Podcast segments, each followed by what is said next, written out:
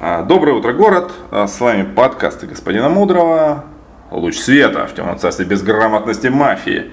И сегодня у нас э, наша новая тематика диалоги о мафии. И у нас замечательный, прекрасный, очень харизматичный, веселый, э, удивительный, очень интересный. Короче, я уже вас заинтри- заинтриговал точно. Э, гость, гость нашей студии. Студии это назвать сложно, но неважно. Почти студия. Господин Анжела Дэвис. Добрый день. Да. Всем привет. Приветствую. Так, Иван, э, радостно, что ты заглянул э, в родные пенаты Сыктывкар.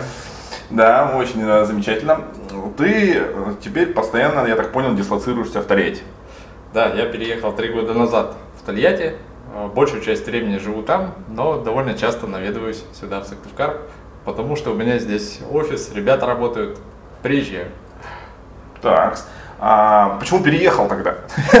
Работа здесь, что переехал-то? Ну, как ни странно, переехал за солнцем, за морем, за горами. У нас там Жигулевское море. Ого. Красота. Вот, в первую очередь за природой. Ну и там, конечно, почти Калифорния. Тольятти это российская Калифорния. 300 солнечных дней в году. Красота нечеловеческая. Так, ну а вообще как город сам, ну природа я понял, там все кайфы, короче, эти солнце, пальмы. Кто бывал в Тольятти, конечно, знает, что город, конечно, оставляет желать лучшего. Он построен 50 лет назад, и вот он с тех пор такой и есть. Ну, Ага. Его просто сложно перестроить, потому что все панельки стоят, все такое старенькое. А, Новые дома возникают довольно редко, и в основном на окраине города. Но природа вокруг прям э, классная. То есть через реку горы, а, широченная река, не видно горизонта, прям очень легко и красиво отдыхать. Вокруг миллион лагерей детских, которые когда-то были лагерями, а сейчас просто сдаются для того, чтобы там кто-то отдыхал. В общем, рекреационная тема там прям недораскрыта, я бы так сказал. Ну, короче, можно ехать отдыхать, однозначно. Согласен. Понятно, понятно. Так, а, у нас всегда э, к нашим гостям есть традиционные вопросы, я начну в том числе с него. Давай. Как давно ты в мафии? Как начался твой путь? Как, как ты вот вообще просто, ты же не с улицы пришел, ты же вот как-то туда зашел? Как это случилось? Как давно? Слушай, ну вообще по моим ощущениям лет 10. Ну я, честно говоря, плохо Ну, считаю. ну, ну, годы. не 10, потому что 10 у меня. Хорошо. Я годы плохо считаю, сколько там прошло, но довольно давно. То есть, если я три года назад в Тольятти переехал, наверное, лет пять играл. Может, четыре, да? Вот по ощущениям что-то такое. А, привел меня брат Константин. Господин Огнев. Господин Огнев, да. Говорит, есть интересная игра. Ребята там сидят за столом в масочках, вот. Пошли попробуем. Ну и так и затянуло. Как это бывает? Масочки соблазнили, да? Все, все из-за масок. Как-то так. Ну, честно говоря, больше всего привлекла в мафии именно ее математическая составляющая. А, В саму мафию э, до спортивной я практически не играл, а тут понравилась. Она еще и спортивная, да, есть какие-то жесткие регламенты, правила, и этим она привлекла. В общем-то, вот этой математичностью мне она понравилась больше всего. То есть можно что-то посчитать, какие-то вероятности, есть какие-то правила, есть какие-то штуки, которые ты заучил, и все, как, как бог играешь просто. Вот, по крайней мере, было первое ощущение, первый год, что ты такой, все, разобрался, сейчас попрет, надо только научиться считать в голове. Как-то так. И как поперло? Где-то, наверное, на третий год я понял, как играть в мафию. Вот, вот эти все э, там э, более тонкие моменты, там, э, что если одного сняли, то остальные, те, кто снимали, скорее всего, красные игроки, ну или наоборот, там, с высокой вероятностью снимают, там, при девятерых красных, вот такие нюансы, они что-то, блин, так э, долго не доходили, вот эта аксиома красных прям пипец. Это просто открытие было на третьем году, что так вот оно чё. Вот это поворот! И тут, и тут такое второе волна, когда, блин, так теперь понятно, как играть. Ага. Теперь-то вот все началось. Вот, ну да, действительно, там начинаешь получать какой-то особый кайф дополнительный, когда ты чувствуешь, что разобрался, по крайней мере, думаешь, вот. И какая-то игра такая начинается, она уже осмысленная мафия. Вот, не просто там пришел, ручки ставил, а ни, в чем не, не разбираясь. Вот. Этим она понравилась второй раз, когда уже прям начинаешь осознанно в нее играть, и это уже осмысленный путь. Вот. Ну и дальше уже э, начинается какой-то такой кайф, именно спортивный, как раз, когда на победу играешь, баллы. Я, если честно, с высоты всех игровых лет так и не понял, за что баллы ставят. Упс. Для, для, для меня каждое участие в турнире это такой, так, короче, как-то как-то ребята зарабатывают доп. баллы, и это понятно, что за счет этого выигрывают. Но для меня это все еще загадка, как это делается. Вот.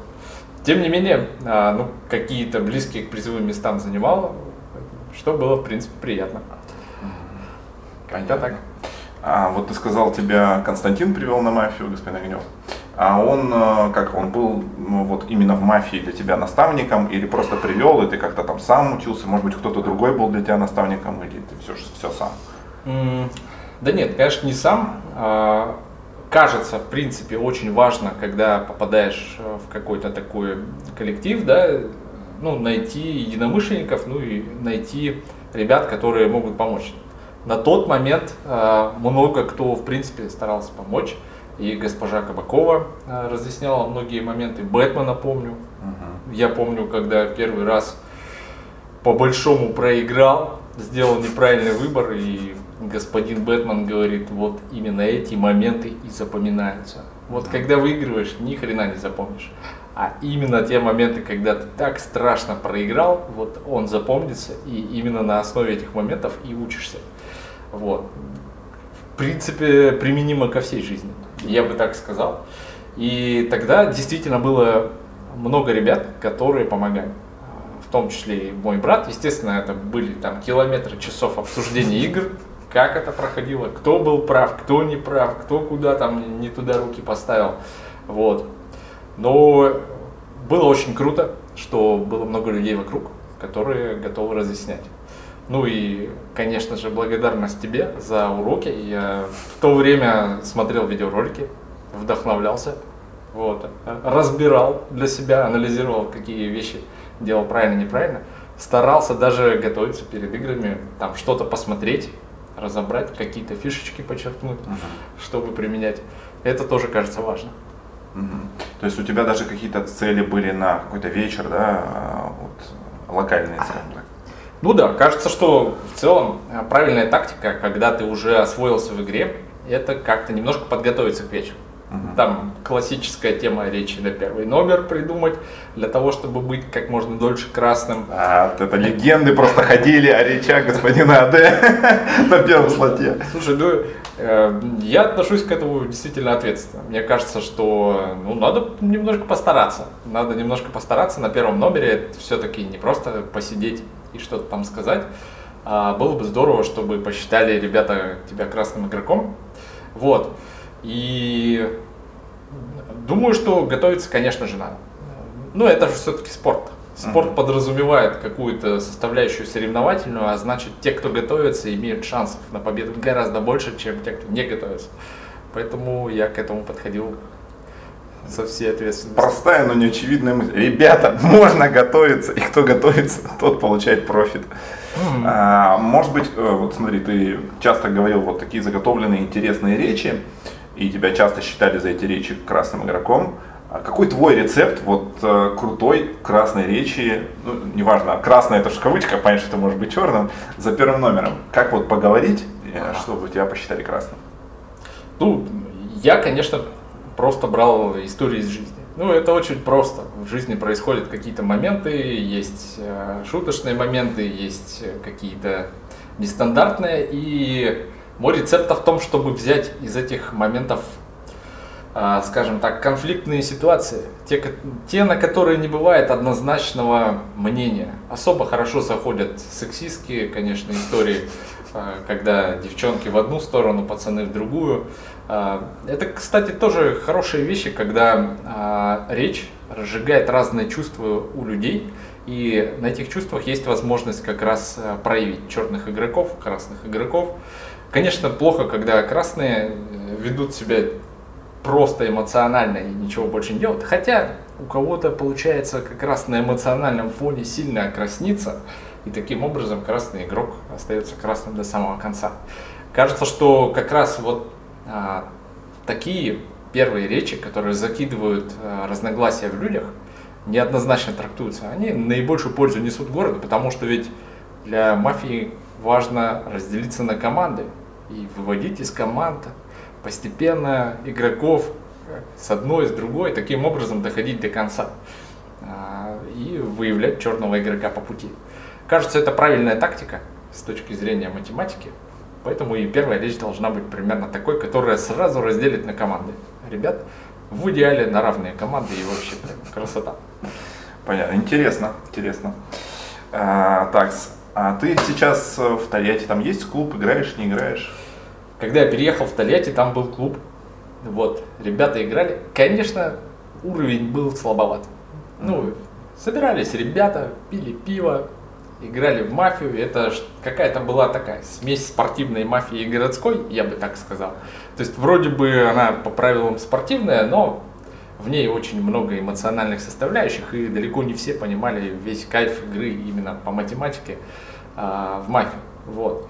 К сожалению, Организаторы переехали, если не ошибаюсь, в город Саратов, который там недалеко, и вся эта тема в мафии накрылась. Ребята сейчас, кто в Тольятти, ездят просто играть в Самару, ну, в Самаре клубов больше, а, вот там бывает что-то проходит. В самом Тольятти, несмотря на то, что там проживает 700 тысяч человек, нету какой-то организационной жилки, которая бы взяла и собрала всю, всю толпу в одном месте и заставила играть. Хоть переезжай. Да, не говори, то есть просто не собирается, непонятно. Понятно.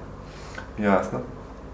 А, так, значит, получается, ты сейчас не играешь, или ты мотаешься там в Самару куда-то? Большую часть времени не играю. Такой системной, как здесь в Сыктывкаре, конечно, игры у меня нет. То есть здесь каждую неделю была возможность, приходили. Да и здесь город маленький. Ничего не стоит там 15 минут добраться до места игры, поиграть и вернуться домой, чуть ли не пешком. Ага. Тольятти все-таки город сильно больше, Самара еще дальше.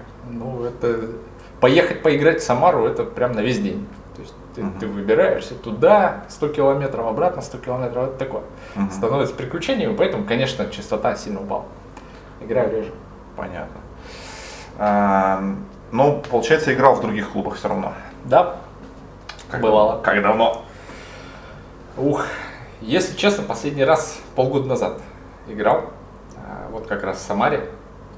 А, организационно неплохо, то есть э, ребята прям собирают большие столы, а, даже бывает по несколько в одном месте, то есть хорошие организаторы, видно, что там как-то это все то ли франшиза, то ли что, собираются, организуются, много приезжает. Приезжает, кстати, прям много иногородних, в больших городах, кажется, это вообще большая тема, что можно с разных городов съезжаться. А там центральная часть России, там много крупных городов вокруг. Поэтому постоянно есть какие-нибудь приглашенные гости, кто-то приезжает, смотришь, э, есть опять же повод пообщаться. Кстати, вот когда переезжаешь в другой город, а, очень важно найти какие-то а, клубы для общения. Вот мафия это один из клубов для общения у меня был. Я помимо мафии еще на танцы хожу, у меня тоже есть кружок как бы, да, знакомых. И это очень помогает социализироваться. То есть сразу город опутывается сетью знакомых, тех, кто по интересам как-то с тобой совпадает. А когда ты ездишь на мафию в другие города, вот у тебя образуется как раз в разных городах куча знакомых, к которым потом можно приехать. Для меня, кстати, а, с большой теплотой вспоминаются ребята из Кирова, когда мы ездили на турнир. А, прям приютили в свои квартиры, поселили. Для меня это просто сейчас выглядит как фантастика.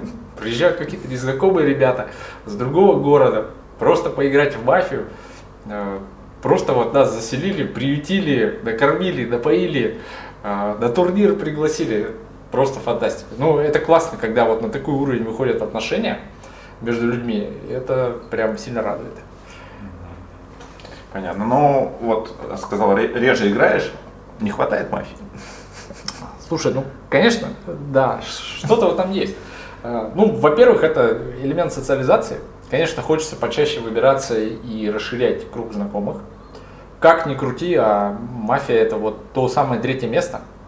ну, у человека есть два места работа, дом, работа, дом, где пропадают. Кстати, многие вот в них, в этих двух местах до конца жизни обречены пребывать.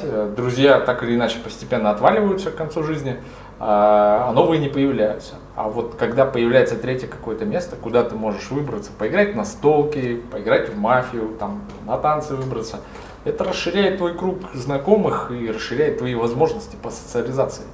Это потом можно сильно использовать. И, конечно, не хватает. То есть для меня всегда приятно, когда есть еще какие-то поводы найти еще новых людей. Mm-hmm. Я люблю знакомиться с новыми людьми для того, чтобы как-то узнавать. В принципе, для меня даже, когда я играл в мафию, а, не менее важной составляющей было просто пообщаться а, с ребятами, которые собираются между партиями. То есть пока сидишь ждешь, это же прекрасный повод поговорить, попить чай, расслабиться, у кого что познакомиться. Прям надо это использовать. Не а, хватает. А что для тебя этот третий дом теперь? Вот если нет мафии, чем-то же заменил, как-то же социализируешь, ну, танцы, говоришь, да? Да, как я сказал, хожу на танцы, ну, это пока основное. На самом деле есть еще семья, которую не надо забывать, как это ни странно. Я хожу с женой, вот, э, ходим совместно а, на танцы. На какие? Я хожу на сальсу, здесь э, ходили на хасл, а, там вот сальса, кизомба э, и прочие социальные, они называются социальные танцы, куда ходят. Кстати, рекомендую всем. Кайфовая тема, тем, кому за 30, э, это еще и повод как бы познакомиться с кучей интересных людей. Там а, много интересных ребят. А, мне кажется, э, такие вещи, ну, надо, конечно, искать. Хожу, оздоравливаюсь физически и знакомлюсь с новыми людьми. Вот. Это для меня вот в Тольятти было большим прорывом. Мафия и а, танцы для того, чтобы развить большую сеть знакомых, с которыми мы теперь, в принципе, дружим, даже друг к другу ездим на шашлыки в рамках нового города. Круто, круто. А, вот ты сказал, что ты себе ставил, скажем так, э, такие мини-цели да, на игровой вечер, какие-то локальные, да, небольшие. А были ли у тебя какие-то более стратегичные, что ли, какие-то глобальные цели в мафии, чего-то достичь, не знаю? Стратегичного в мафии? Хм.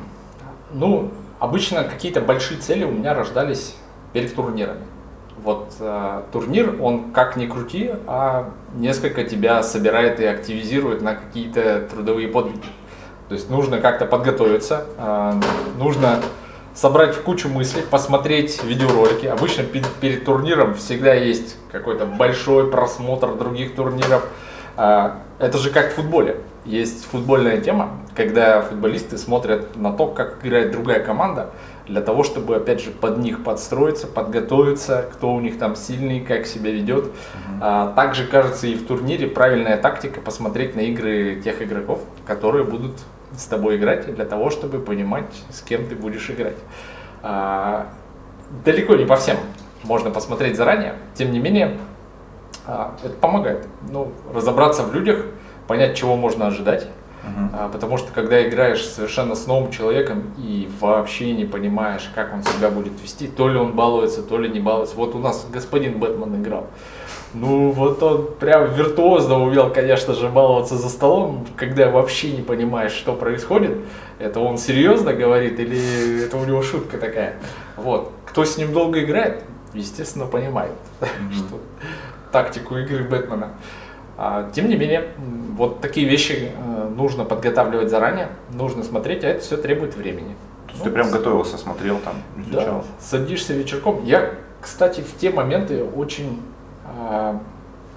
мне не хватало, чтобы мафия была в виде подкастов. Как раз, когда прям записана в виде подкаста именно игра. Угу. Кажется, довольно полезная штука, когда идешь куда-нибудь и слушаешь просто ну, на слух.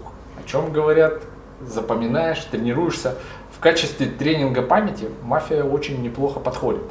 То есть вот это вот э, запоминать, кто как поговорил, кто про кого чего сказал, а, это требует тренировки.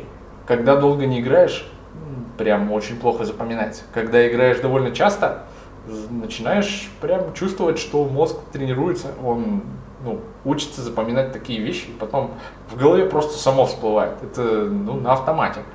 Многие удивляются, а как вы все запоминаете? Ну, когда вот мозг тренированный, он сам по себе помнит. Мне тут вспоминается фильм э, «Идентификация Борна», когда он бежит по улице и думает, как это так, я помню все номера автомобилей, которые видел только что вокруг. С мафией примерно так же. Когда ты регулярно играешь, ты просто слушаешь и просто помнишь всех, кто чего говорил. Как-то так. Кажется, неплохой навык. А, если регулярно заниматься мафией, кажется, что это в целом повышает внимательность и запоминаемость. Может быть, людям, которые рассеяны, это может сильно помочь и пригодиться в других аспектах жизни. Ну вот ты уже немножко начал так залезать в мой следующий вопрос, ну в сути он вытекает уже. А как на тебя повлияла мафия, то есть как она тебя видоизменила, может быть что-то в тебе поменялось? Ну смотри, здесь важно то, что я руководитель, я работаю сейчас там, в компании Интроверт и руковожу программистами. Вот когда ты работаешь, работаешь программистами, у тебя часть твоей работы это определенная политика. Ну, то есть ты разруливаешь конфликтные ситуации, разбираешься, кто прав, кто не прав. И мафия в этом смысле хорошо а, помогает чувствовать вот этот тонкий момент, когда напряжение вырастает. Потому что в мафии вот это очень сильно выкручивается, напряжение, а, конфликтная ситуация между игроками. Ну, те, кто играл, знают, да, вот эти разгорающиеся задницы везде, это именно оно. И как, когда ты хорошо играешь в мафию, то, естественно, для тебя все вокруг начинает становиться ясным. Особенно вот в политических вопросах, когда назревают конфликты. Ага, тут же быстренько соображаешь. Тут надо поступить вот так, здесь ситуацию надо вывернуть. Здесь мы играем за красных, поэтому этого надо поддержать, а вот того наоборот утопить. И поэтому есть большой профит для тех, кто занимается, кажется, управлением а, играть в мафию. Просто это ситуация, которая... А, это игра, которая позволяет прямо на ходу быстро строить мысли для того, чтобы выворачивать ситуацию в свою пользу или в чужую. Вот, в этом я прям вижу большой практический момент и пользу от мафии.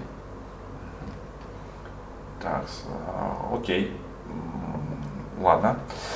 А, зацепил еще один вопрос, который у меня там сильно дальше запланирован, но окей, пусть мы уже сейчас на него ответили, и это очень хорошо. А, так, у тебя сколько детей, напомни мне? У меня двое. А, двое. Видишь, я думал, что трое. Мальчик и девочка. Да. А, о, ты бы своих детей привел на мафию? А, думаю, что да.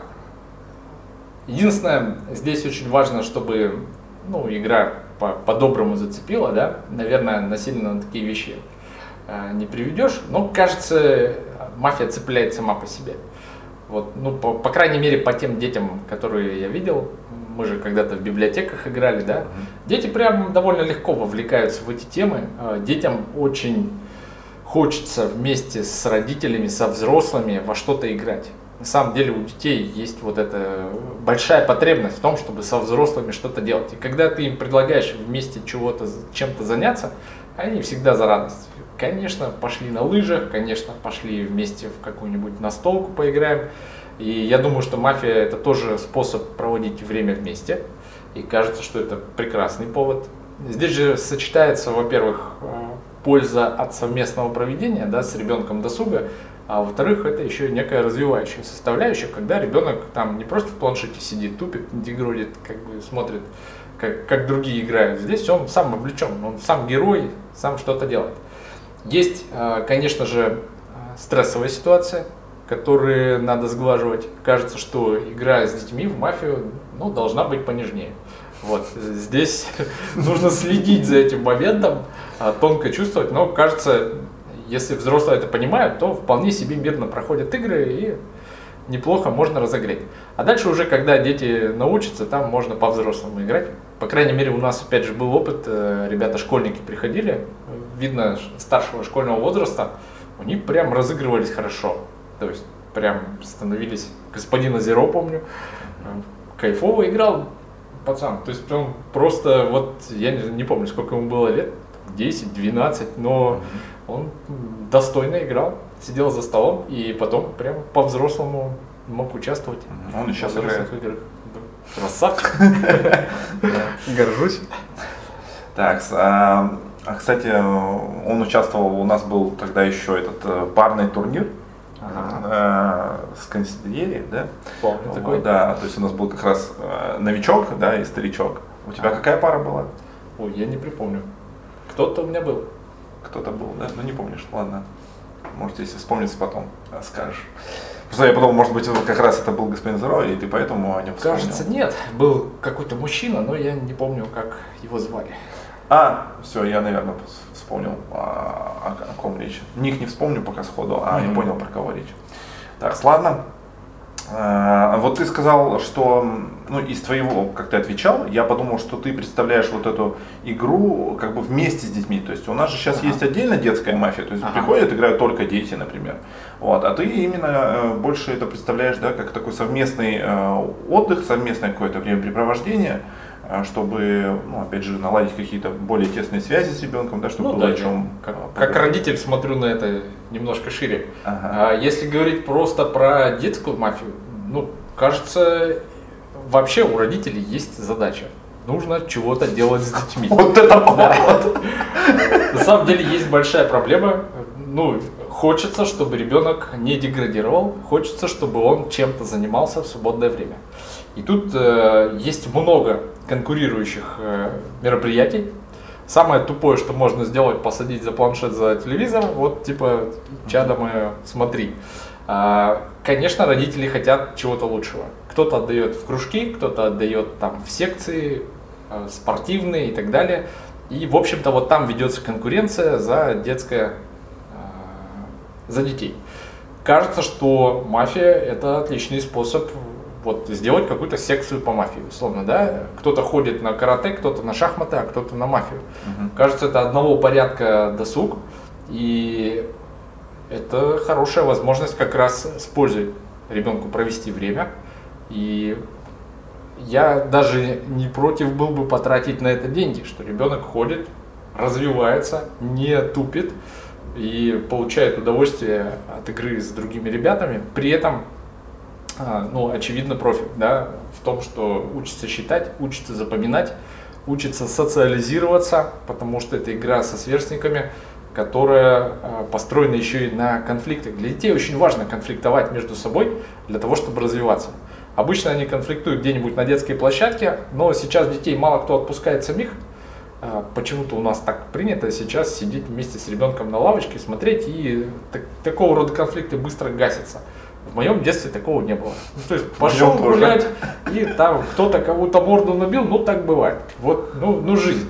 И дети в, этой, в этих условиях, кажется, получались сильнее, развивались лучше, и таким образом вроде как вот выросло наше поколение очень даже неплохое. Кажется, что мафия хорошая возможность как раз вот эти микроконфликты устраивать. Причем в мафии есть очень хороший вот этот трюк, да, когда подменяется конфликт личностный на игровой. Mm-hmm. Что вот эти игровые ники для чего даются? Для того, чтобы как раз разделить, где игра, а где реальная жизнь. И когда ребята именно в, в игре конфликтуют, это как раз то самое. Это игра, которая не переходит э, в личную фазу. Когда не надо после игры друг другу бить морду. Вот. В игре поконфликтовали, поорали друг на друга в спортивной форме. Все это дело друг дружку поголосовали, красота. Кажется, хороший тренинг. Вот. Я как родитель, конечно, был бы готов даже деньги платить за то, чтобы ребенок вот так развивался.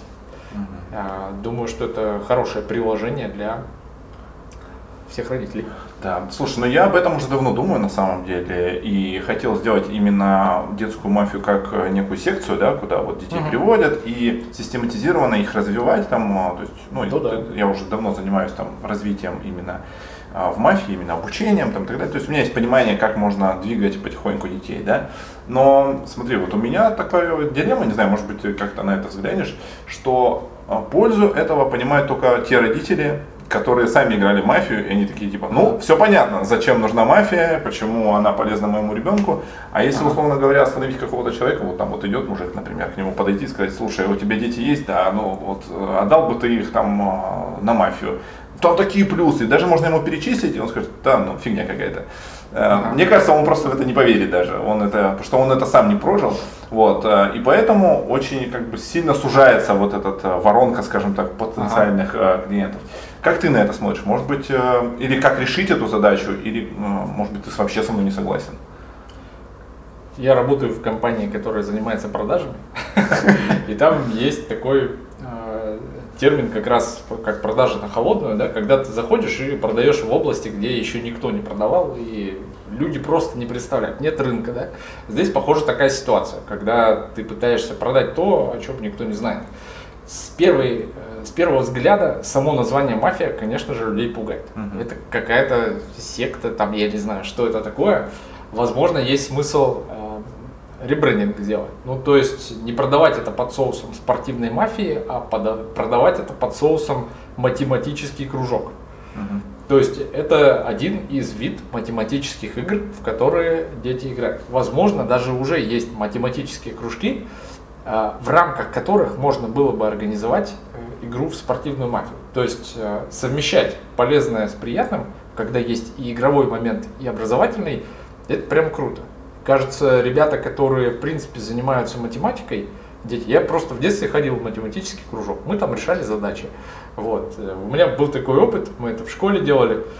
Возможно, если найти такие математические кружки, с них проще было бы как раз стартовать для того, чтобы найти э, потенциально тех ребят, которые могли бы в игровой форме потом участвовать э, и в мафии.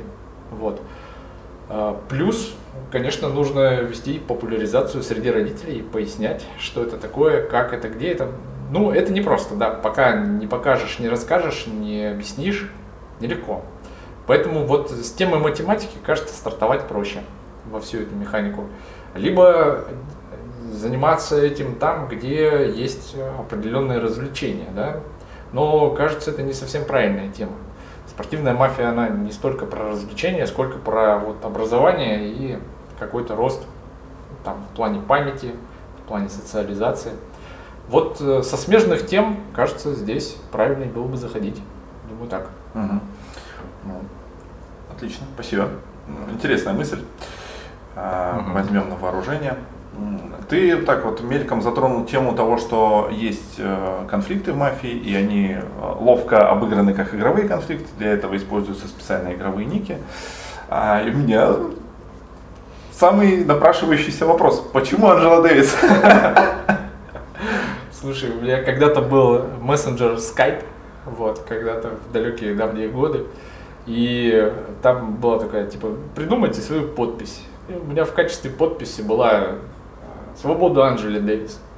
Где-то я, видимо, в песнях в каких-то у брата услышал. У меня же брат любит слушать русский рок.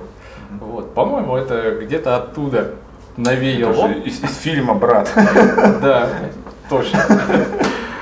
Слушай, как сходится, сколько символов, да? Брат, фильм «Брат», Анджела Дэвис, русский рок. И вот этот ник, собственно, эта подпись в скайпе у меня перекочевала в игровой ник. Свобода Анджели Дэвис осталась Анджела Дэвис. Мне показалось, опять же, немножко интересным сделать так, чтобы ник ну, напрямую со мной не ассоциировался. Он женский, очевидно, да, Анжела Дэвис это женщина, вот. Но, опять же, личность неоднозначная сама по себе Анжела Дэвис, ну, это негритянка, там, она за коммунистические ценности выступала в Америке, за что и пострадала. А так, коммунисты красные, ну, можно много накрутить вокруг этого всего, черные, красные, вот. В общем, ник с этих сторон очень интересный и, опять же, хорошо отделяет меня как человека от меня как игровой личности. Вот Анджела Дэвис это игровая личность, а я как человек Иван Огнев. Угу.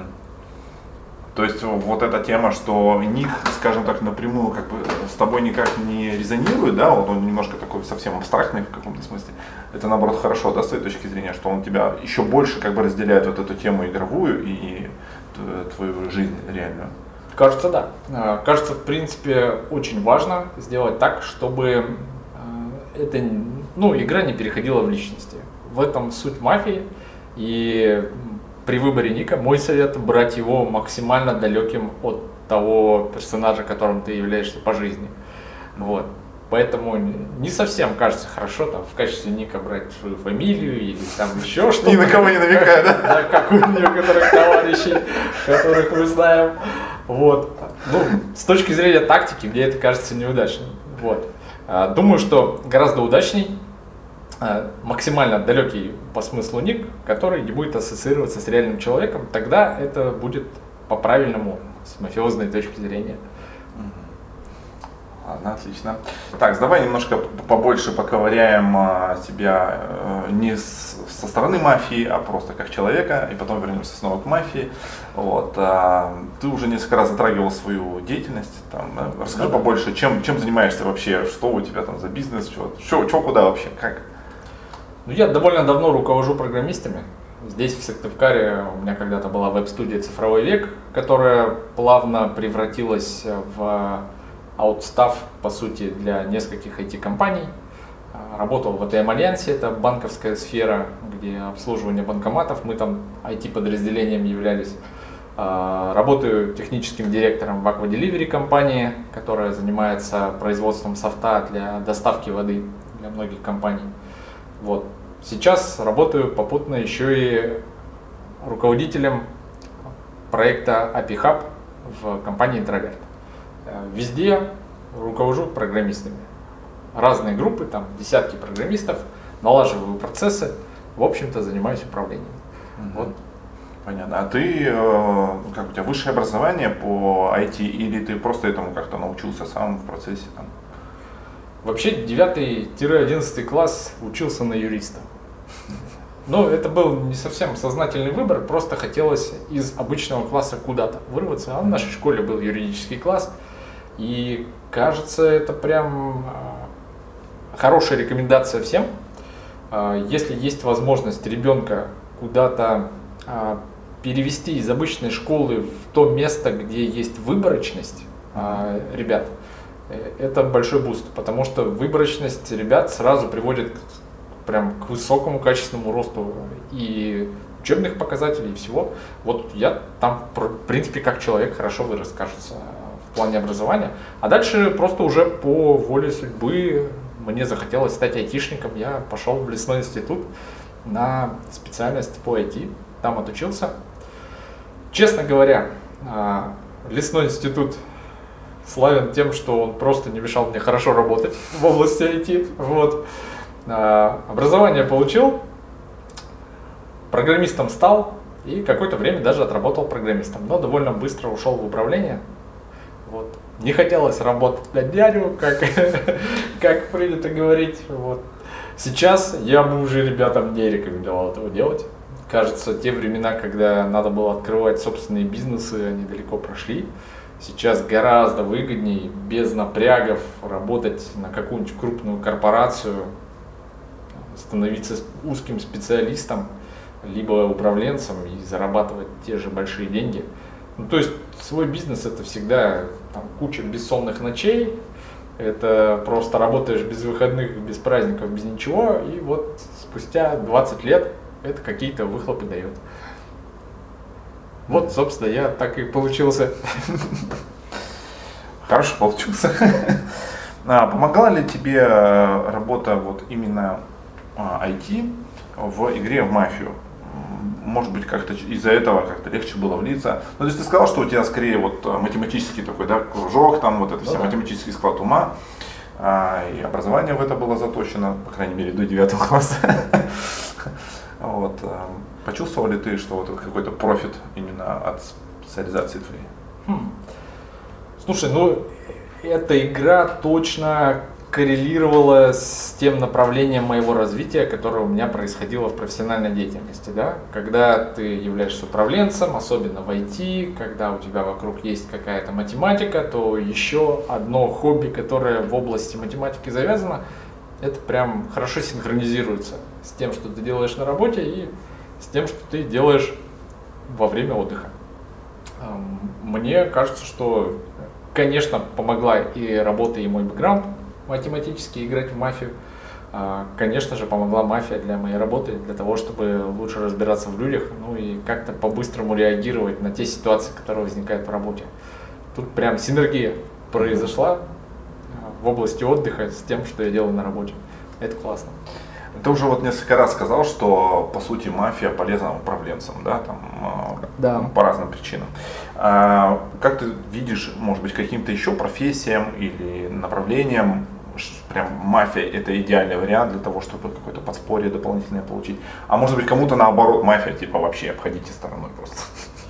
Ну, очевидно, людям, которые ведут переговоры, мафия поможет вести переговоры лучше. Это продавцы, конечно же, да, всех мастей, а, те, кто что-то продают э, языком, как говорится. Вот. Работают Да, известным для- местом. Для, кого это, собственно, является работой.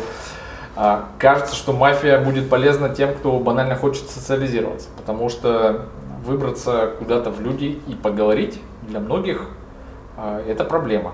Ну, современное общество приводит к тому, что люди живут поодиночке. А, ну, ни для кого не секрет, что мы все переезжаем в города. В городах количество людей довольно большое. И это приводит к тому, что вроде как жить вместе становится не очень-то и нужно. Люди ну, живут э, одинокими долгие годы, и это типа норм. В Сыктывкаре, может быть, это еще не сильно чувствуется. В какой-нибудь Москве это прям вот живешь один, работа, дом, работа, дом, ни с кем не общаешься, соседей не знаешь, это норма. Вот э, для крупных городов это большая норма. И возможность, в принципе, с кем-то поговорить, это еще и такой спусковой клапан, да, ты можешь выговориться. Потому что ну, у людей копятся какие-то эмоции, хочется кому-то что-то рассказать. Мафия отличный способ рассказать миру о себе. Приходишь, и у тебя есть целая минута, чтобы 10 человек слушали все, что ты хочешь рассказать этому миру. Вот в этом смысле, кстати, очень кайфовая тема. Тебя слушают. Приходишь, а они тебя слушают, потому что так положено. Красота, красота. Понятно. Считаешь ли ты себя успешным человеком? Конечно. Скромняга. Да нет, ну, э, а что тут неуспешного? Я, в принципе, считаю, что многие люди успешные, они просто этого не знают, не подозревают, и может им кажется, что они какие-то неуспешные, но да мы живем в прекрасное время, когда успешным быть легко. По большому счету никто не голодает, одежда у всех есть, жить можно, чего еще нужно для хорошей жизни? Вообще, если не ставить перед собой какие-то гигантские там планы так, что можно хорошенько вляпаться, то вполне себе можно жить счастливую жизнь и постепенно расти, чувствовать удовольствие от процесса и созидания. Мгм. Так, ну смотри, так получается, что как будто бы у тебя, знаешь, какие-то ну, типа небольшие планки по поводу там, условно говоря, комфорта, еще каких-то вещей. А почему тогда пошел там организовывать свой бизнес, там управленец, вот это все? Ну, я был молодой, горячий. Погорячился. Ну, в целом, вот сейчас, как бы, с высоты того опыта, который есть, а, у меня другая тактика. Я действительно не завышаю какие-то гигантские планки себе не ставлю. А, Делаю разумные, стараюсь очень высоко не прыгать. И кажется, это неплохая тактика для того, чтобы планомерно расти. Ну, как это проявляется? Вот хочу я купить себе там новый автомобиль. А, Есть выбор. Купить э, за 600 тысяч рублей там Ладу, которую производят у нас в Тольятти. Реклама, да? Вот. э, Можно купить за полтора миллиона, можно купить какой-нибудь Lexus за 5 миллионов. Вроде и все является автомобилем, да? Я придерживаюсь такой тактики, когда сперва берешь что-то недорогое, потом подороже, потом еще подороже, и так постепенно растешь. Я могу купить себе за 10 миллионов рублей автомобиль, но я не покупаю, потому что считаю, что нужно потихоньку расти. Вот. У кого-то есть другая тактика. Брать все максимально дорогое для того, чтобы закидывать себя за, за шкирку в какие-то невыносимые условия, для того, чтобы там обеспечивать себе мотивацию. Но я как-то по жизни замотивирован и без этого. У меня все хорошо. Кстати, очень большим мотиватором для развития являются дети. Всем, у кого нет детей, рекомендую. Как только появляются дети, сразу все в жизни становится понятно. Есть мотиваторы, фигачишь, работаешь, развиваешься, растешь, все хорошо. Вот, поэтому такой планомерный рост для меня вот тактика на эту жизнь, поэтому кажется, что у меня все получается планомерно и расти, и развиваться, и гармонично, и при этом успеваю отдыхать. все хорошо, поэтому я, да, чувствую себя успешным человеком. А что такое успех? Ну, успех, наверное, ну, это субъективное ощущение. Ощущение, когда ты востребован, когда у тебя э, базовые потребности закрыты, ты самореализовался, чувствуешь, что ты нужен обществу, это, в общем-то, для многих является успехом. Для меня тоже. Мне очень важно осознавать, что я нужен в этой жизни кому-то, а, люди от меня зависят, я им приношу пользу своим существованием и делаю многих вокруг меня, собственно, счастливыми людьми. Мне кажется, это успех. А, ну вот у нас э, наверняка есть ну я точно знаю, что есть юные подаваны, которые наверняка захотят узнать, а как, как вот э, пойти вот этой дорогой и добиться этого успеха, о котором ты говоришь? Как стать успешным? Да. Ну, вот она, кремлевская таблетка, давай. Интересно. Успешный успех, как же? Ну, я думаю, для того, чтобы стать успешным, нужно, конечно же, работать. Неожиданно. Неожиданно, но надо работать. Вот. А, потому что именно трудом славен человек, именно в труде раскрывается потенциал человека.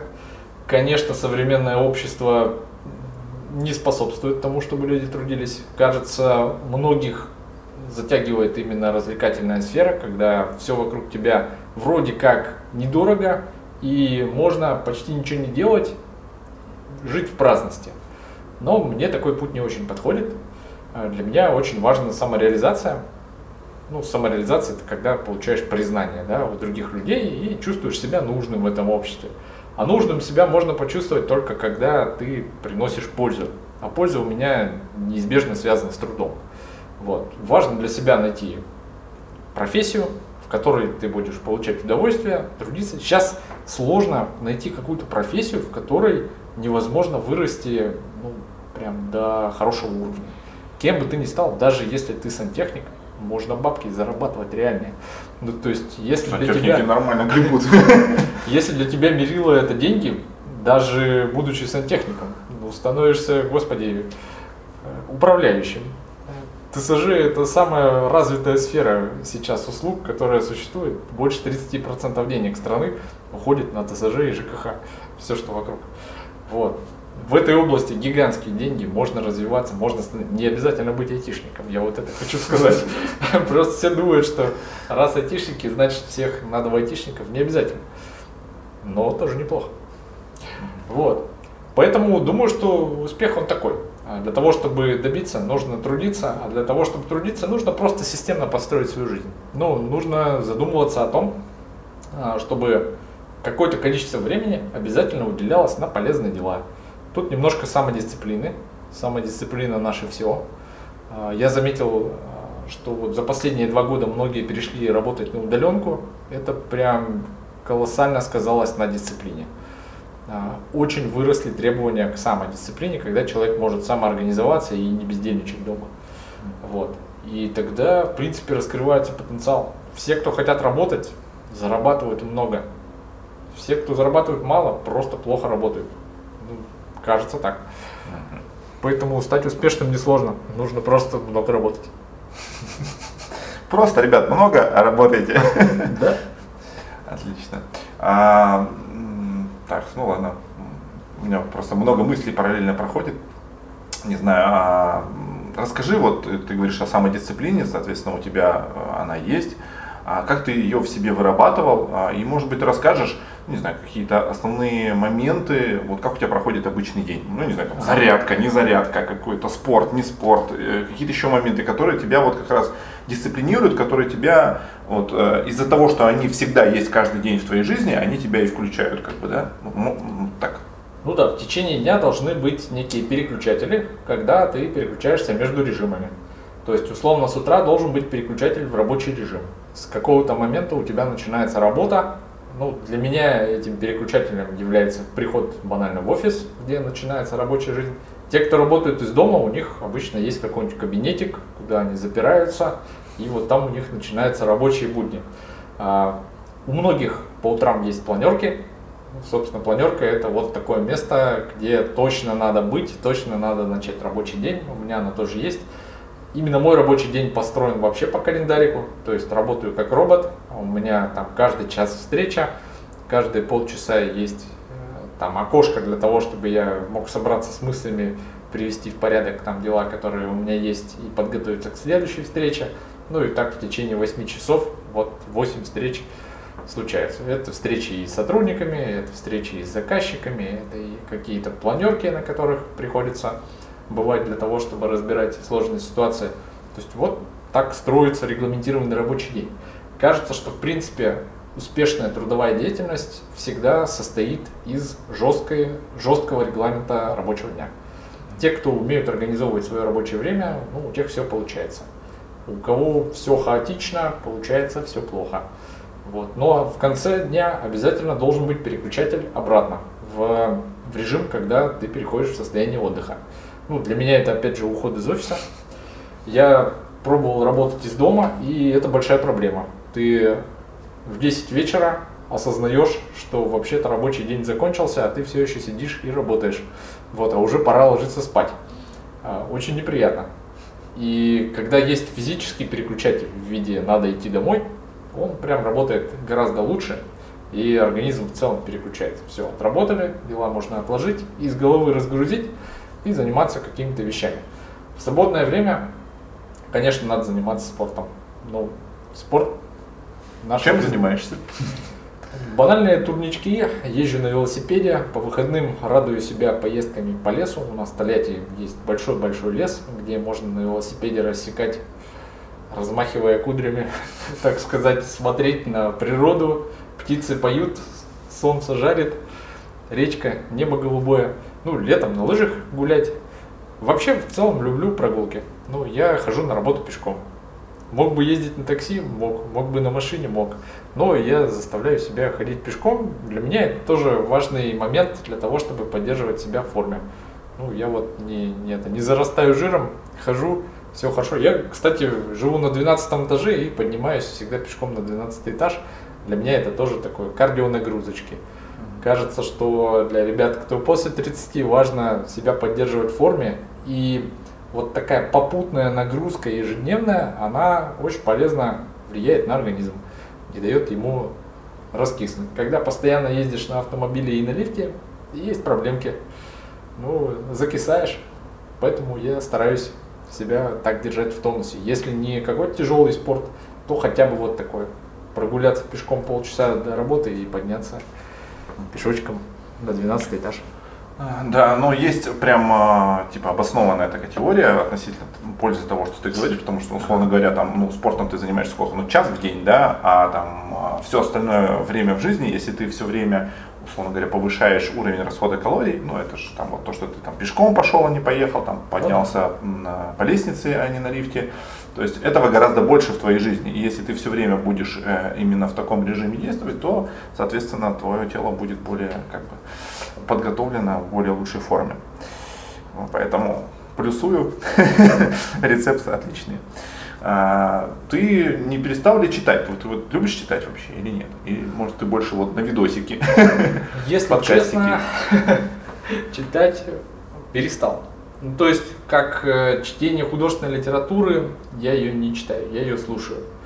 Вот то время, пока я хожу пешком на работу с работы, я по полчаса слушаю подкасты, либо слушаю художественную литературу ну, для меня большим открытием стало, что вся художка есть начитана, то есть ее можно слушать. Мне кажется, вообще для школьников это красота. Можно все, что задали летом, просто банально слушать.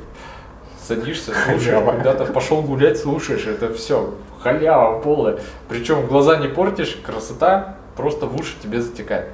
Конечно, есть проблемы с концентрацией, но у многих, да, то есть они на слух плохо воспринимают, я прекрасно воспринимаю. Я обычно пока иду на работу, не отвлекаюсь ни на что, у меня все прекрасно. И большую часть информации я воспринимаю на слух. В плане вот такой прям потребления книжек. А, но, естественно, я читаю по работе. Много профессионального, что приходится читать. У меня есть план саморазвития, когда я по работе себе ставлю задачи изучить какие-то технологии, которые возникают попутно. Ну, я постоянно с ними сталкиваюсь, в области IT там все бурлит, кипит, появляются какие-то новые штуки, которые надо осваивать. В общем, у меня есть э, большой планчик того, что мне нужно освоить, и я методично к нему подхожу. То есть у меня есть, если не ежедневно, то еженедельно задача изучить что-то новое. Я просто из этого списочка беру и изучаю. Это тоже получается твой рецепт э, успеха, потому что успех завязан на твоей профессиональной реализации и постоянном повышении квалификации. И это в том числе а, и про то, что, а, ну, знаешь, там, почитать не, или посмотреть не какую-нибудь фигню э, там на ютубчике, а вот а, какую-то профессиональную литературу, чтобы что-то новое узнать. Ну, это, видимо, специфика именно айтишки, которой я работаю, да. Там все очень быстро меняется. Приходится поддерживать себя в тонусе, иначе ты закисаешь и становишься неактуальным. Наверное, где-нибудь в области сантехники попроще. Там освоил профессию, в принципе, плюс-минус все понятно. Можно работать как ремесленник, зарабатывать деньги, и при этом там вряд ли какие-то новые Новые материалы, новые какие-то... э, Не уверен, но, наверное, там можно самосовершенствоваться в других областях. В области управления, менеджмента, опять же, тащить айтишку внутрь. Потому что сейчас э, сфера IT проникает везде колоссально. Именно поэтому там платятся большие деньги, потому что айтишка проникает везде, во все сферы, во все компании. И у меня даже есть большой цикл лекций для студентов. Я выступаю перед студентами раз в полгода. Вот здесь в СГУ выступал, а, в техникуме ВЭЖ выступал. А, Рассказываю про автоматизацию, каким образом она влияет на нашу жизнь вокруг. Вот кажется, что именно благодаря айтишке мы сейчас находимся в том состоянии, в котором можем не голодать и в целом все чувствуют себя сухо и комфортно. А почему ты это делаешь? Почему ты выступаешь перед студентами? С какой целью? Ну, вот, из каких побуждений внутри себя? Ну, у меня это хитрый план. Я таким образом привлекаю ребят к нам на стажировку. Ну, это такой хантинг, когда ты приходишь, набираешь ребят. А, Обычно с такого выступления приходят человек 10 к нам в компанию, а, устраиваются, работают, практикуются. Из них выбираем лучших 2-3 человека, которые потом у нас работают программистами. Примерно так. Так как я работаю сейчас э, ну, в целой группе компаний, а, принципе, трудоустраивать ребят постоянно есть куда. Вот.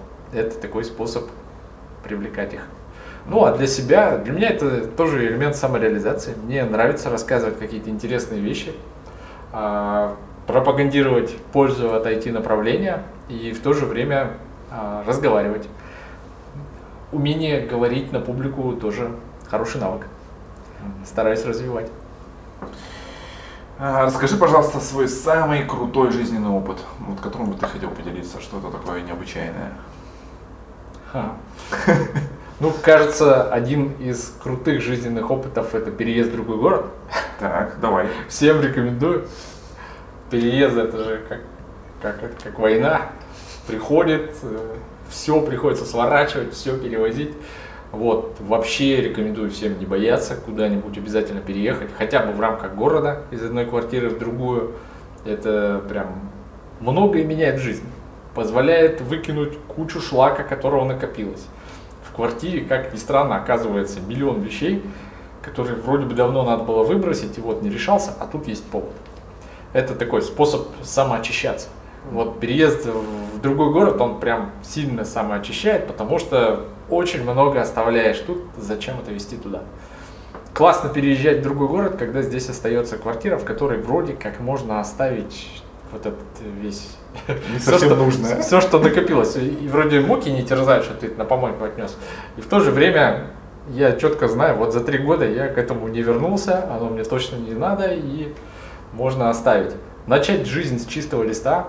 А, Обычно переезд в другой двор – это новые знакомые, это возможность, опять же, социализации, возможность повысить качественно уровень своей жизни, потому что обычно переезд происходит во что-то более лучшее. Вот, посмотреть э, с другой стороны на то, что у тебя происходит. Рекомендую. Э, Смотри, э, ты так сказал, что переезд, там, освободить, скажем так, сменить картинку, да, освободить э, пространство вокруг себя. Э, Ты считаешь, э, вот то, что тебя окружает, и твой внутренний мир, это связано или нет? А, И можно ли через одно воздействовать на другое? Вообще, я считаю, что очень сильно на человека влияют те люди, которые находятся вокруг. А сама среда, думаю, что тоже, да. Говорят, что у ребят, которые живут где-нибудь в Италии, во Флоренции, хорошо развит вкус, они там разбираются в винах, разбираются в архитектуре. Наверное, да. А, ну, здесь не поспоришь. Когда вокруг тебя очень качественные вещи, качественные люди, качественное окружение, конечно, это влияет на тебя как на человека. Это еще Ленин говорил, что экономика влияет на человека просто колоссальным образом. А, это важно. Это, кстати, важный совет в том числе для родителей. Для родителей очень важно забросить ребенка максимально высоко с точки зрения уровня окружения. А, если вы живете где-нибудь там в лесозаводе, где кругом алкаши, есть смысл просто поменять место жительства, переехать в другой район, где вокруг не будут алкаши. Удивитесь, но ребенок поменяется. Он станет совсем другим, у него поменяется окружение, а, он поменяет привычки, перестанет деградировать. Кажется, это важно. Поэтому с точки зрения человека для саморазвития важно забрасывать себя в ту среду, где, кажется, развитие будет идти лучше. У меня есть хороший пример. Э, мой коллега Сергей Логачев, он переехал вот из Сыктывкара в Иннополис. Иннополис – это город под Казанью, где живут одни айтишники. Я там тоже несколько месяцев жил в свое время выглядит как интересный социальный эксперимент, когда вокруг тебя живут одни айтишники, все дружно с утра идут на работу на завод, ну, у них вместо завода бизнес-центр, куда они все собираются. И когда вокруг живут одни айтишники, у них создается какая-то такая своя особая среда. То есть там, например, вообще не знают, что такое воровство какое-нибудь. То есть велики просто навалены где-нибудь на улице, их даже пристегивать не надо, а кому они нужны. Там вообще без проблем ребята выходят на улице там шашлычков пожарить перед домом. Ну, то есть создается какой-то такой микроклимат довольно приятный. И, в принципе, когда живешь в окружении вот э, своих людей, это кайфово, кайфовое ощущение. Думаю, что всем есть смысл приобрести такой опыт, куда-то переехать, там, где чувствуется, что ты свой человек, и создается приятный микроклимат из соседей. Ну смотри, это как бы, давай какую-то прям ситуацию нарисуем, да, пример. Mm-hmm. Вот, э, допустим, человек, э, не знаю, там, какой-то молодой человек живет там в деревне, вот он сделал первый шаг, да? ага. он переехал в город, он устроился там, он, у него нет какого-то суперобразования, он устроился там, не знаю, в пятерочку, например. Да? Так. Вот, зарабатывает, ну сколько там зарабатывает, ну 30, там 35, не знаю, да, Допустим. условно где-то так. Как его себя забросить, как сформировать эту какую-то среду, которая будет его куда-то развивать, как, как это сделать? Ну, во-первых, самый простой способ, кажется очевидный, это искать то самое третье место, где можно развиваться. Обычно ребята находят какие-то хобби. Некоторые, конечно, попадают в алкокружок, из пятерочки. Нас такие не слушают. И это проблема, когда ты попадаешь именно в алко-кружок вместо других кружков по развитию. И вот э, там, вот в том самом, так сказать, третьем месте, да, где человек обычно какие-то хобби использует, там находятся люди интересные, с которыми он дружит. А дружба приводит, соответственно, к дальнейшему его росту по жизни. У многих, кстати, либо коллеги по работе, это те люди, с которыми потом дальше общаешься, ну, потому что вас связывает работа, да, это коллеги по учебе. Очень важно как раз, э, кажется, детей закинуть в самый топовый вуз, в который вы только можете, просто для того, чтобы ребенок а, получил тех самых друзей, с которыми, вероятно, он дальше пойдет по жизни. Если ты учился с детьми олигархов, наверное, у тебя найдутся выходы на какие-то интересные темки по жизни, где дети олигархов трутся. Ну, это интересный boost э, в области твоей жизни. Если ты работаешь в пятерочке, ну, попробуй найти какие-то хобби по интересам. Как правило, ну, те же настольные игры приходят поиграть ребята вполне себе не занятые алкопати, да, они получают интеллектуальный досуг. Шахматный кружок тоже неплохо. Почему бы нет? Ну, то есть по интересам, наверное, есть трудовые кружки, где люди собираются вокруг какого-то труда. Ну, например, кто-то конструирует мотоциклы. почему бы и нет. Опять же, если ты автомеханик, можно развиваться в, это, в этой области и вполне себе получать интересные инсайды, когда ты состоишь в каких-то кружках по автотеме. Кто-то развивается вокруг рыбалки, ну, там самореализуется, да, тоже опыт, почему бы и нет. А, опять же, те, кто хотят развития, они, наверное, в этих местах найдут тех людей, с которыми им по пути. Потому что хобби многих затрагивает. Ну, с одной стороны, как бы да, кажется, да. Но вот смотри, вот он пришел, например, в какое-то место, там есть люди, там разные, да. Вот он выбрал. А ведь надо же, знаешь, внутри себя сделать какую-то работу, потому что придется делать что-то, чего ты раньше не делал, да, ну, чтобы вот быть с этими людьми, что-то, а, куда-то с ними двигаться в этом направлении. А... Надо отсеивать людей. Ну, очевидно, что вся жизнь это определенный отсев людей вокруг себя. Нужно тех людей, которые, кажется, влияют на тебя плохо, стараться отстранять. Ну, по жизни это получается довольно легко. Просто со временем все, с кем ты специально не активируешь общение, они отваливаются. А те, с кем ты специально активируешь общение, они вокруг тебя обрастают и вроде как с ними по пути. Поэтому важно вокруг себя создавать, создавать такой э, кружок из людей, с которыми интересно развиваться и которые, кажется, несут тебе пользу. Поэтому все, что нужно, это только фильтровать людей. И чем больше людей вокруг тебя как раз есть, тем больше возможностей для фильтрации и больше возможностей для того, чтобы получать интересных людей вокруг себя. В этом смысле такие игры, как «Мафия», прекрасно подходят, потому что собираются совершенно разные люди, разных направлений, возрастов, полов. Ну, то есть прям полный фарш. Можно получить э, выходы на любых людей разных направлений, с ними пообщаться, задружиться, отфильтровать тех, кто интересны. Те, кто неинтересны, можно с ними не общаться. И все. А дальше остается только развивать это общение и к успеху по жизни. Как-то так. Понятно. А, вернемся, наверное, обратно к мафии. Какая твоя любимая карта? А, ну, я больше всего, конечно, за красных люблю. Просто за красных. Просто за мирного или все-таки за шерифа? Красная такая обширная история. Честно говоря, за обычного мирного, потому что это повод максимально подумать. Mm. Кажется, что шериф это ответственная, конечно, карта. Там, руки дрожат, когда ее утягиваешь первое время. Сердце стучит, но тем не менее шериф это человек, который обладает много какой информации, да, и тут на тебе эта ответственность как раз за передачу информации. А обычный красный это тот человек, который максимально а, в игре для того, чтобы а, разложить всю партию, что-то посчитать, что-то выяснить, и в конечном счете именно обычный красный человек выигрывает игру. Редко, когда там шериф в одну калитку затащил всех, там мафов выгнал. Это всегда, вот он, Красный город сплотился и выгнал черных. Ну да, и у шерифа-то, собственно говоря, нет выбора. То есть он уже определен, и ему не надо разбираться в версиях. У него четко понятно, вот это моя версия, вот это враги. Надо против них катать. А у мирного все-таки, да, есть этот момент, что надо вот тут взвесить, оценить, понять, разобраться. А, почему у тебя на карте нарисован водитель маршрутки с неприличным знаком фака? Слушай, ну это человек, который везет этот автобус пассажиров к победе, к победе. Так или иначе, каждый красный игрок, кажется, а человек, который делает игру. Очень важно своих красненьких к себе в автобус посадить и ехать к победе вместе.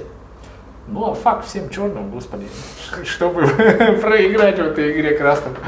Как-то так. Ага. Понятно. Я думал, зачем этот знак? Ну, теперь все понятно.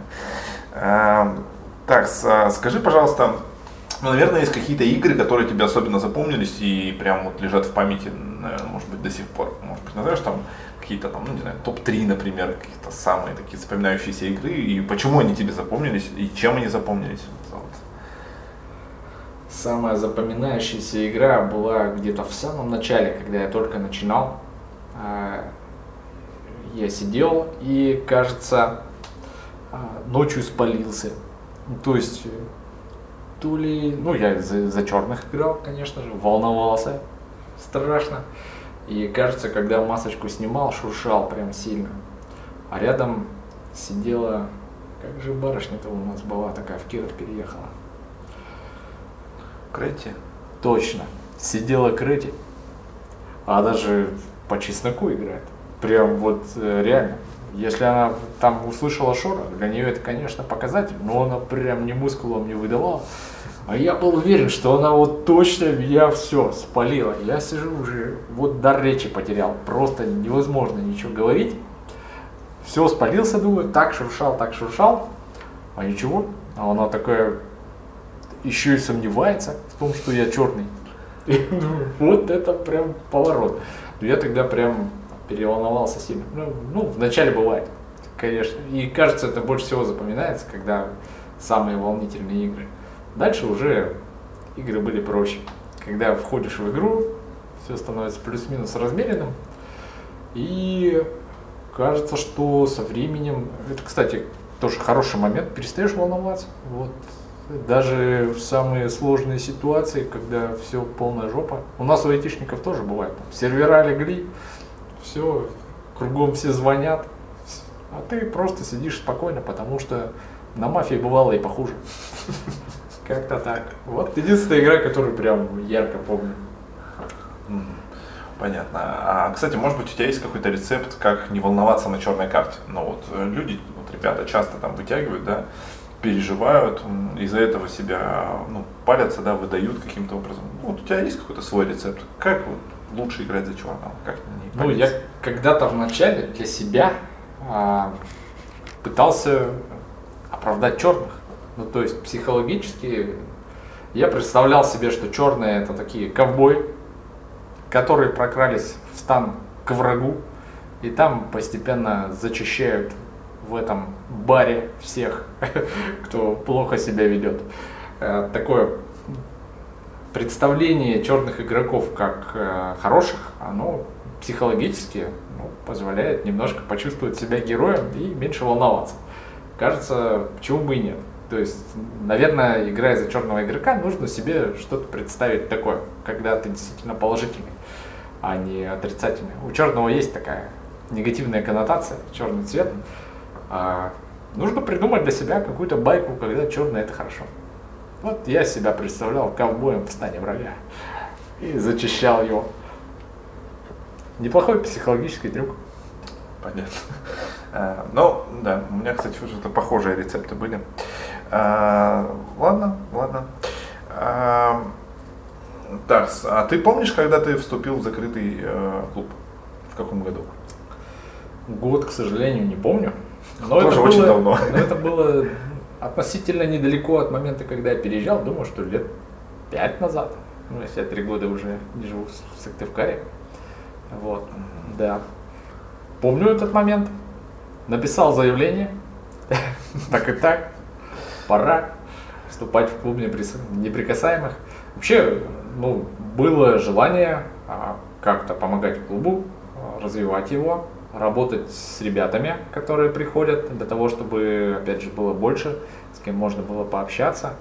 И было интересно самореализоваться в этой области. То есть чувствовал, что мое присутствие там может быть вполне себе полезным для многих игроков. Помню, даже помогал госпоже Кирке приходить почаще нашей, до нашей игры. Вот. Поддерживал ее и морально, и по-всячески. Было интересно.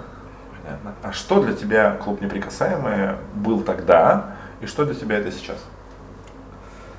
Клуб неприкасаемый, ну, в первую очередь, наверное, это был клуб профессионалов, которые очень сильно погружены а, в игру, для которых, ну, собственно, клуб это место, где они не просто проводят время, да, а клуб друзей, я бы так сказал. То есть для меня очень важно теплые отношения между людьми. И тот клуб неприкасаемый, в, который, ну, в то время, когда я вступал, он прям состоял из таких людей, которые прям горели мафией, и в то же время приходили каждый раз на игры. Это было интересно и с теплотой вспоминаю те времена, когда каждую неделю собирались ребята, устраивали большие зарубы. Было клево. На сегодняшний день ну, клуб неприкасаемые стал для меня подальше, когда я переехал в Тольятти. Стало сложнее. Да. Ну, кажется, сейчас очень много новых ребят, которые приходят поиграть в мафию, и даже немножко, ну, по моим ощущениям, сильно снизился градус э, негатива, который э, в конце моего отъезда существовал. Ну, когда ребята разыгрываются, да, уже профессиональные ребята, да, там все настолько распыляются в игре, что кажется даже, что переходит на личности. На самом деле, ну, это не так.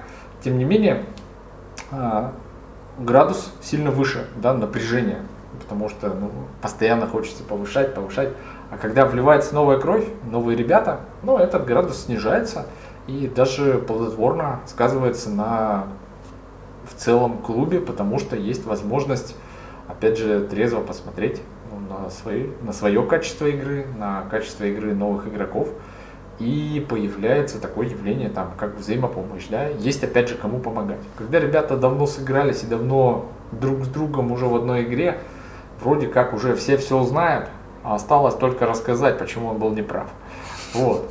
А когда приходят новые игроки, ну понятно, почему они не знают. Им хочется объяснить базу, рассказать какие-то вещи, передать опыт, опять же. И это плодотворно влияет в том числе на старых игроков, потому что они чувствуют себя в такой роли наставника. А, это определенная дополнительная самореализация для многих людей, возможность почувствовать себя полезным для кого-то еще. Вот. Кажется, приток новых игроков очень полезно. Понятно. А вот э, ты, наверное, когда уехал уже, это случилось, случилось разделение клуба, да, когда там от нас отчекрыжилось. вот. Как ты к этому отнесся? Как ты вообще это, как узнал, как вот, как твои, ну вот как ты это проживал или, или не проживал?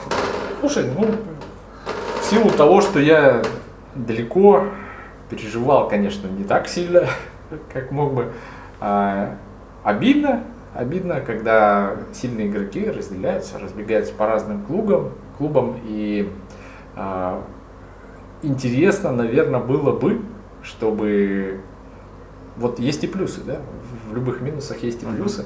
А, плюсом кажется, что появилась гораздо большая популяризация мафии как игры в городе, потому что есть много разных клубов. Возможно, там разные подходы. Я, кроме неприкасаемых, нигде не играл, не знаю. Что а, правильно. Да, тут я храню верность э, родному клубу. Вот. Но кажется, это возможность, опять же, для разных людей увидеть разные клубы, разные подходы к вовлечению в игру. И, возможно, те, кому ну, не близко, там, как играть в неприкасаемых, покажется близким в других клубах. И это, опять же, вовлечет, популяризирует. И образуется гораздо большее количество людей, которые готовы прийти в мафию поиграть. А в будущем, возможно, это какие-то турниры, которые можно между клубами проводить. Что тоже полезно, когда в городе есть много клубов с разной игрой, с разными игроками. В целом, я вижу в этом много пользы. Ну, это, наверное, можно реализовать при должном взаимоотношении между клубами. Согласен. Ну, мафия, опять же, это же игра, которая учит разговаривать. Поэтому надо разговаривать.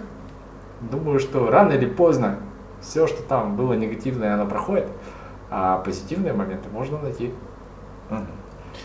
Согласен, согласен. А, ну, ты говоришь, ты в других клубах не играл, как бы как таковых. А, с одной стороны, ты уже немножко ответил. А, мы сейчас формулируем, а, скажем так, знаешь, кристаллизируем правильно ага. сказать. То есть это как будто существует уже, но мы пытаемся этому придать какую-то конкретную форму, так называемые принципы э, или какие-то ценности нашего клуба. Угу. Что бы ты назвал вот именно, вот именно этим ценностями и какими-то вот э, особенностями нашего клуба? Ну, по тому, что я видел в других городах, кажется, один из важных принципов, которые я здесь видел, которые, знаю, ты поддерживаешь, это отсутствие алкоголя на играх. Э, мне кажется, для спортивной мафии это важно, потому что концентрируешься именно на игре, а не на развлекательной составляющей, да, то есть это превращается в реальное развитие. Вот.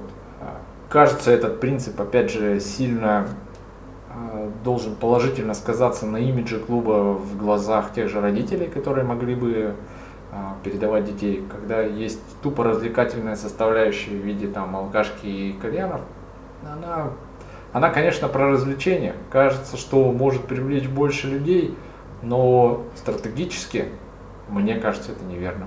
Вот правильно именно вот выдерживать эту строгую дисциплину. А, и здесь это один из хороших плюсов. Вторым я бы выделил а, взаимопомощь все-таки игроков. По крайней мере, здесь, в клубе неприкасаемых, я видел, когда ребята реально озадачены тем, чтобы передать знания. По крайней мере, когда я пришел, прям многие искренне хотели помочь и сделать так, чтобы качество моей игры повысилось.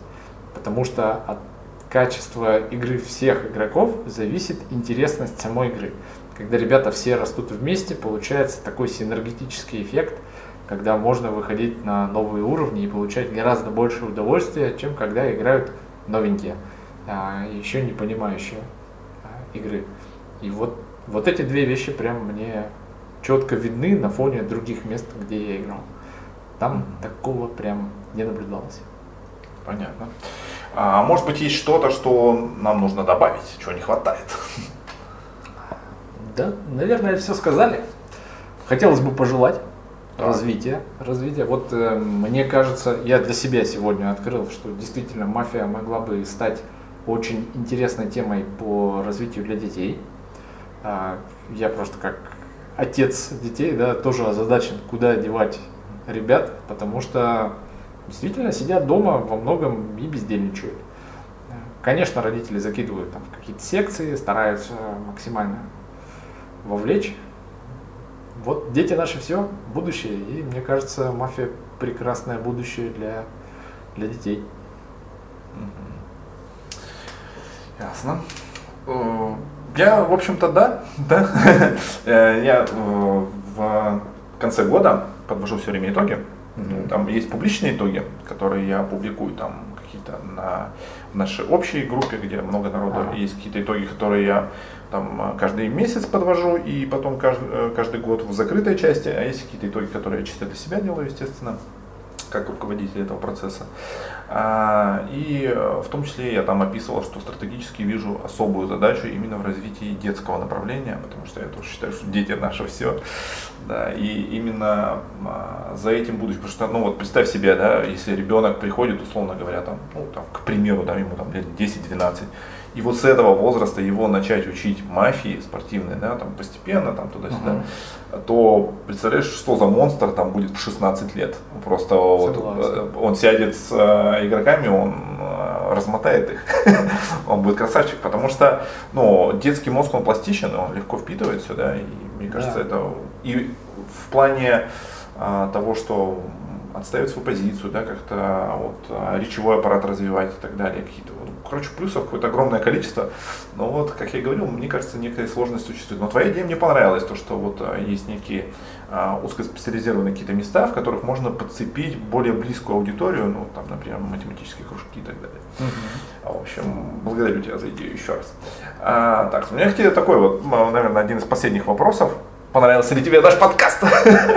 Вопросы, было ли тебе интересно? Ну, это один из первых подкастов, в которых я участвую. Хотя нет, бывали, вот, уже бывал. А, да, вопросы интересные, жизненные, вот, люблю такие. А, люблю а, рассказывать истории из жизни, конечно же. А, мне показалось, он будет полезен ага. для многих, в том числе не только мафиозной тематикой, но и как преуспеть по жизни в целом. Так что, думаю, принесу пользу. Отлично. Твоя, твоя задача реализована, да? Да. Я про свою умалчиваю. А, может быть, что-то ты хотел бы пожелать э, под конец именно не как клуба, а вот всем слушателям, может быть, какое-то наставление. И у меня еще один к тебе вопрос. Может быть, у тебя есть какой-то, знаешь, ну, может быть, слоган, не слоган, какой-то девиз по жизни, знаешь, ну вот что-то, что тебя как бы, ну вот, характеризует, может быть, двигает, может быть, мотивирует, не знаю. Да нет, я не такой человек, который там какими-то слоганами мыслит. А, не знаю, но в целом хотелось бы пожелать всем трудиться, и все будет хорошо. Кажется, что если все вокруг будут хорошо делать свое дело, и у нас у всех все будет хорошо. А тут я могу рассказать историю. Давай. Истории мы любим. Как-то слушал другой подкаст, где э, гражданин рассказывал такую историю. Вот э, победили мы в Великой Отечественной войне, размотали немцев, разгромили всю страну. В Германии большая часть городов была разрушена, а потом проходит 30 лет, и где делают лучшие автомобили? BMW, Mercedes, Volkswagen, все почему-то в Германии, а у нас АвтоВАЗ. Спрашивается, как так? Как так получилось? Все потому, что они знали как. У них был опыт создания каких-то крутых вещей, и этот опыт накапливался. Поэтому важно нам тоже накапливать опыт, не забывать, а, для того, чтобы на базе него потом развивать всю страну в целом. Ну, там же этот э, капитализм и строжайшая дисциплина. На самом деле все думают, что капитализм это такая типа свобода и вся вот эта вот херня, которая там мусор в башке. На самом деле капитализм это строжайшая дисциплина. От сих до сих, вот такого качества, вот здесь ты должен стоять, вот здесь ты должен выдать вот такое-то изделие и так далее, да? Все, все очень строго. Кстати, ты э, вот, э, Политику затронем, ребята, горячая пошла. Под, под конец сейчас надо накидать. Э, зацепили. Да, да, да. Э, ты вот как больше к левым взглядам, правым, там вот как к коммунизму относишься, к капитализму, что тебе нравится в каждом направлении, что не нравится? Ну, вынуждены мы жить в капитализме, поэтому я, конечно, поддерживаю идею социальной справедливости. Мне близко как раз социальное равенство, когда люди действительно ну, живут примерно равным образом. Мне кажется, тоже очень несправедливым, когда кто-то катается на лыжах в Куршавеле, да, а кто-то себе может позволить только на саночках в Сыктывкаре с горки скатиться. И такое расслоение общества быть не должно, потому что оно, мне кажется, злом. А, система определенного уравнивания достатков должна быть. Мне кажется, это справедливо. В то же время должна быть возможность выделяться в общем фоне для того, чтобы были стимулы для того, чтобы расти дальше. Кто-то работает лучше и живет чуть лучше, кто-то, кто-то работает хуже и живет хуже. Вот. Кажется, такая модель общества вполне справедлива. Поэтому я придерживаюсь такой точки зрения. При этом, конечно, живу в капитализме, зарабатываю. И сам капиталист. Зарабатываю как капиталист, как могу, а что я могу другого сделать. Но я стараюсь вокруг себя организовывать а, какой-то социально хорошую среду. То есть ребята, кажется, вокруг зарабатывают достойную зарплату, приятный офис, в котором приятно находиться. То есть то, что зависит от меня, я стараюсь организовывать так, чтобы было приятно. Те люди, которые вокруг меня есть, я стараюсь наделять их задачами для развития. То есть все программисты, которые у нас работают, у них есть определенная матрица компетенций, в рамках которой они могут расти. Они знают, как расти, и мы их к этому стимулируем. А, думаю, что вот везде должны быть такие матрицы, в которых человек хотя бы понимает, как ему расти, ему остается только сделать волевое решение. Тогда это становится сильно проще. Хуже, когда полный вакуум вокруг, непонятно, как развиваться, куда расти, что делать. Вот это плохо. Должен быть путь. Ну, в этом смысле как раз таки, знаешь, э, наверное, почему вот э, в играх очень много, ну, популярность, да, игры вот эти э, все набирают, потому что, как набирают, набрали, ага. что в игре ты вот заходишь, да, какой-то персонаж, там все понятно, ну, вот, да, вот, там, вот у тебя навыки, да, вот они такие-то, такие-то циферки там, чтобы они стали больше, тебе надо вот это делать, и тогда они станут больше, тогда ты сможешь делать вот это, а в жизни же как будто бы в принципе, все то же самое имеется, да, ну, mm-hmm. то есть это не оцифровано только, да? но и из-за этого становится сложнее. То есть надо приложить некие усилия, а, какие-то ментальные, да, свои собственные, чтобы это все оценить, как-то понять, что вот я хочу вот этот навык развивать, а для этого мне надо делать это там и так далее. Вот. А еще у меня к тебе такой вопрос в связи с тем, что ты сказал, что ты больше вот за такую а, социальную некую справедливость. А, есть такая мысль, ага. что если, условно говоря, сегодня мы все богатство соберем, да. разделим равномерно между всеми людьми, то через некоторое время все равно снова будет расслоение, а, бедные люди снова станут бедными, богатые снова станут богатыми, потому что, э, скажем так, некий мат-ресурс, который был у бедных, он перечет к ним. Ага. Поскольку как раз таки ну, там, некий склад ума, некий способ мышления, некая форма жизнедеятельности, да, то, как они живут в принципе. А, согласен ли ты с этим? То есть, если согласен, то как тогда вот это осуществимо, вот это, как ты говоришь, социальное равенство, чтобы примерно как-то это выровнять? Мне кажется, расслоение неизбежно. Оно в, это, в генотипе людей, и это будет происходить. Но роль общества в целом и государства в частности заключаться должна в том, чтобы это неравенство держать в правильных рамках. Чтобы оно ну, не было таким катастрофическим, когда действительно просто пропасть между каким-нибудь там Тиньковым, который просто гигантские баблища, да, вот у человека, спрашивается, это разве справедливо, что вот в руках одного человека такое количество денег скапливается? Кажется, нет.